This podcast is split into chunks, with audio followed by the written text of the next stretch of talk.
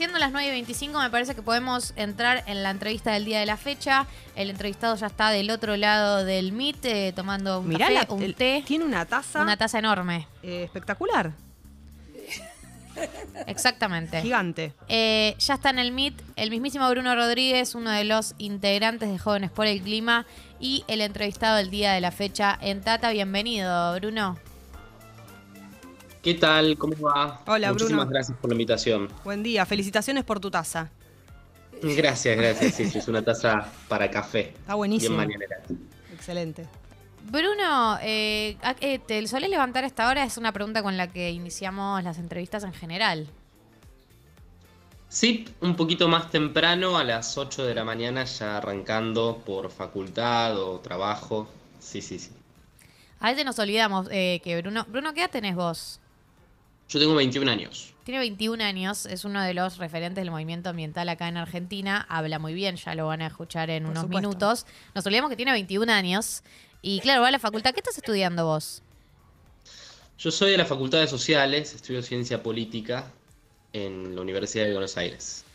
A mí con Bruno lo que me pasa las veces que lo entrevistamos, incluso e- en Sexy People y todo, me da siempre la sensación de que, a pesar de que es muy joven y sigue estudiando y todo, como que ya sabe todo.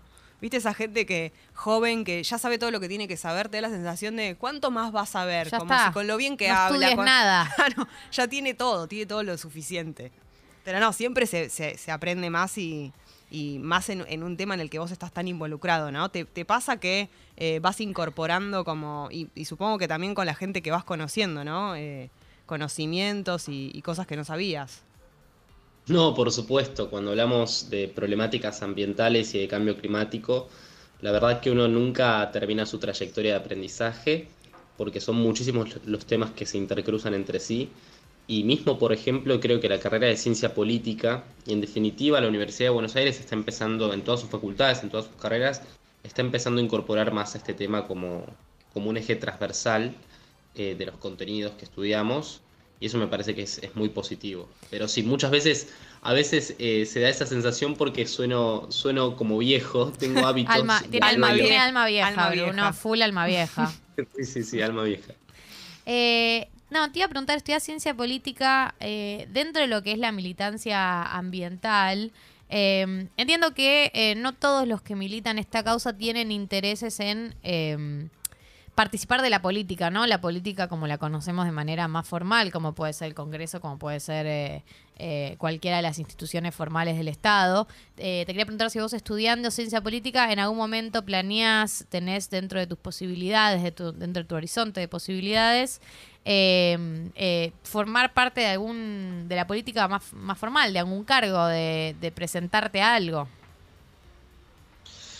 No, a ver, personalmente reivindico muchísimo la participación política en cualquiera de sus esferas, eh, principalmente también aquella que se aboca más en las estructuras tradicionales de participación política, como lo son los partidos eh, y demás. Creo que sobre todo la juventud ahora insertándose en, en estas experiencias de militancia eh, aporta muchísimo. Y en términos individuales, eh, yo creo que mi, mi mayor aspiración estudiando ciencia política y formando parte de la militancia socioambiental no es eh, llegar a una posición de ejecución de políticas públicas en el Estado o, o convertirme en funcionario público para volcar mi, mi experiencia militante en, en esas, en, esas, este, en esos nuevos espacios, sino más bien me interesa la inserción territorial. Eh, a mí me interesa, por lo menos cuando termine mi, mi carrera académica, eh, recabar muchísima experiencia y trayectoria este, fuertemente en los territorios donde se sufre violencia ambiental en primera persona para, para conocer de primera mano cuáles son los problemas y en el hipotético caso de que me toque ocupar algún cargo en el futuro que tenga la posibilidad de justamente generar transformaciones sobre, sobre esas, esas comunidades, sobre esas realidades, eh, sí, por supuesto, también me encantaría. Bruno, alguno de los proyectos en los que estás trabajando, eh, uno de ellos es la ley de reciclaje integral. Eh, te quería preguntar de qué se trata por si hay alguna persona que por ahí se está enterando de esto en este momento. Sí, la ley de envases con inclusión social es una iniciativa que originalmente fue impulsada por los miles de, de colectivos de recuperadores urbanos, de recicladores eh, en todos los centros urbanos de, la Argentina, que son la primera línea de batalla contra el colapso del sistema de tratamiento de residuos, que justamente no, no termina en ese escenario por, el labor que, por la labor que llevan adelante los trabajadores de la economía popular. Esta iniciativa fija una tasa para los productores de residuos que no son este, reciclables y que justamente o que tienen que pasar por, por un tratamiento diferenciado de reciclaje eh, y a partir del cobro de esa tasa se fija un sistema de tratamiento integral de, residuos eh, financiando justamente los, los, programas de reciclaje que llevan adelante los recuperadores.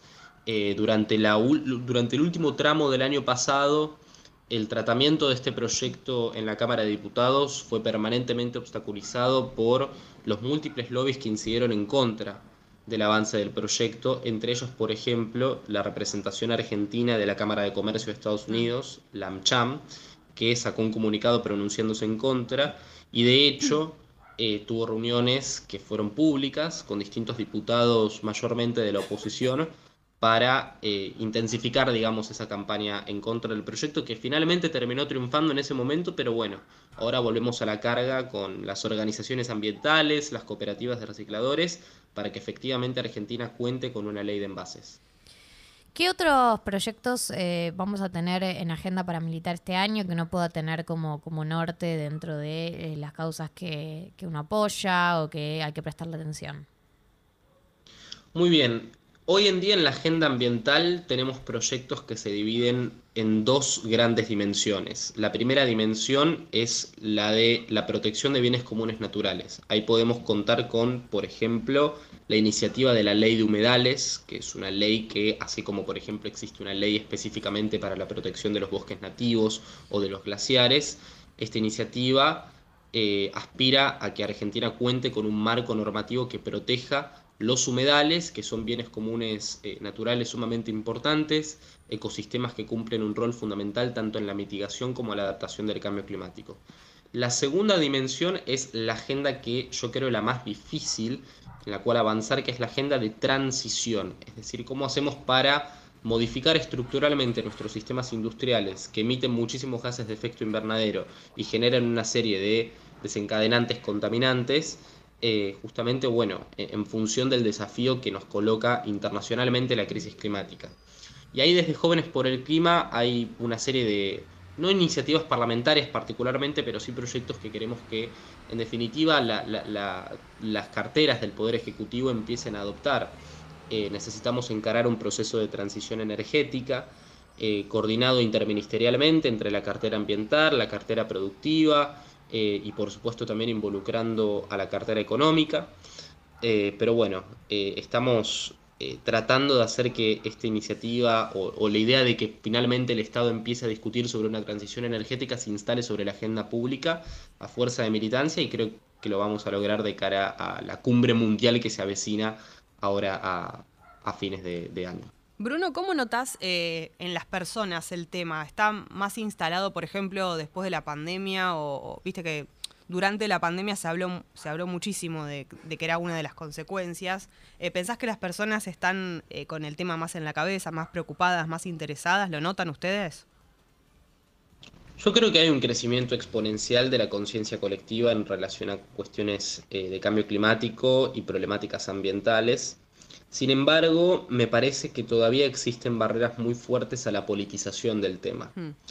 Eh, por ahora estamos navegando en la superficialidad del interés respecto a las problemáticas ambientales, cosa que igualmente para mí marca un avance en relación a la indiferencia absoluta con este tema, que ya me parece que se está saldando.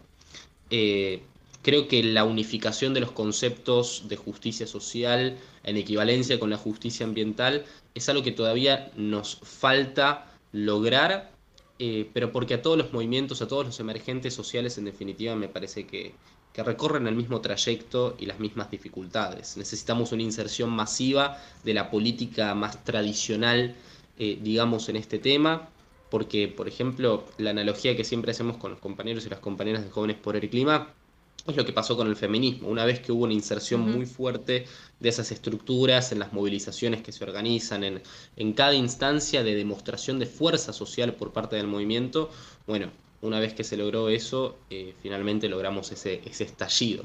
Eh, es lo que tenemos que replicar en el ambientalismo argentino también. Estamos hablando con Bruno Rodríguez, uno de los referentes de Jóvenes por el Clima, eh, un poco de la agenda ambiental, un poco de cómo fue cambiando en, las percepciones de todos nosotros, todas nosotras.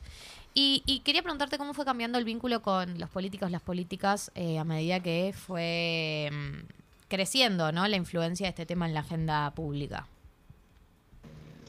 Bueno, eh, en 2019, cuando Jóvenes por el Clima surgió, estábamos transitando un año electoral que por lo tanto facilitaba la conversación con los distintos frentes de la política nacional porque en la búsqueda de la renovación o de la conquista de los cargos que se disputan por las elecciones, la incorporación de las demandas ambientales nacía como una demanda, digamos, en general, incluso también de la política más, más tradicional. Y en ese sentido tuvimos oportunidades de reunirnos con referentes eh, nacionales de Juntos por el Cambio, de el oficialismo actual, eh, también fuerzas eh, porteñas, etcétera, y a nivel nacional, bueno, con, con, todo el, el, crisol político, digamos, de la política nacional.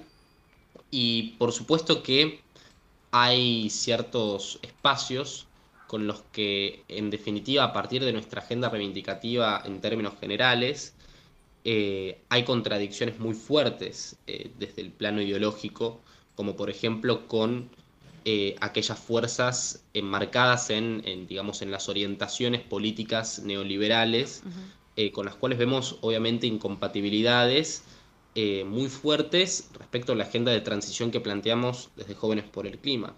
Pero también, por supuesto, con, con las fuerzas del campo nacional y popular, al tener una diversidad tan fuerte de expresiones internas en ese, en, ese otro crisol de la política nacional, también por supuesto hay muchas, hay muchas diferencias eh, con, distintos espacios. Eh, nosotros particularmente tenemos una articulación muy fuerte con las organizaciones sociales, eh, porque no solamente tienen en su representación a quienes, afect, a quienes se ven afectados en primera persona por los peores efectos de la crisis, crisis climática, sino que también representan a quienes en parte por su experiencia llevan adelante parte de las soluciones que queremos implementar, implementar como los cartoneros, como los trabajadores de la tierra, que en definitiva son sujetos políticos protagónicos del ambientalismo.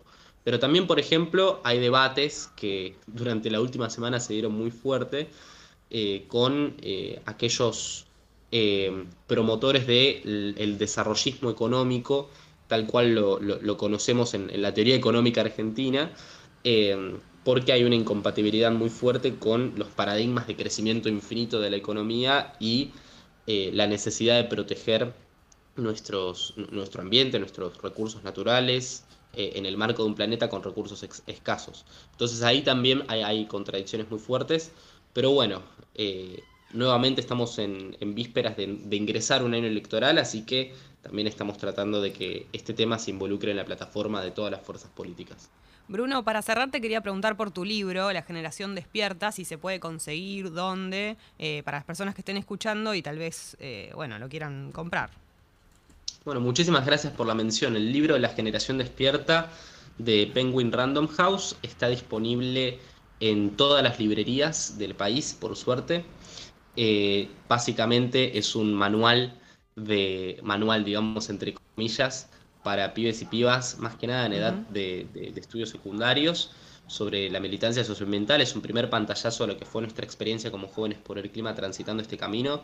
Así que muchísimas gracias por la mención y sí, lo pueden conseguir en, en todas las librerías del país. Genial, Bruno. Muchísimas gracias por la comunicación. A pesar de que te levantas temprano, sabemos que es un horario difícil, así que gracias por, por eh, haber conversado con nosotras un ratito. Muchísimas gracias a ustedes y que tengan un lindo programa.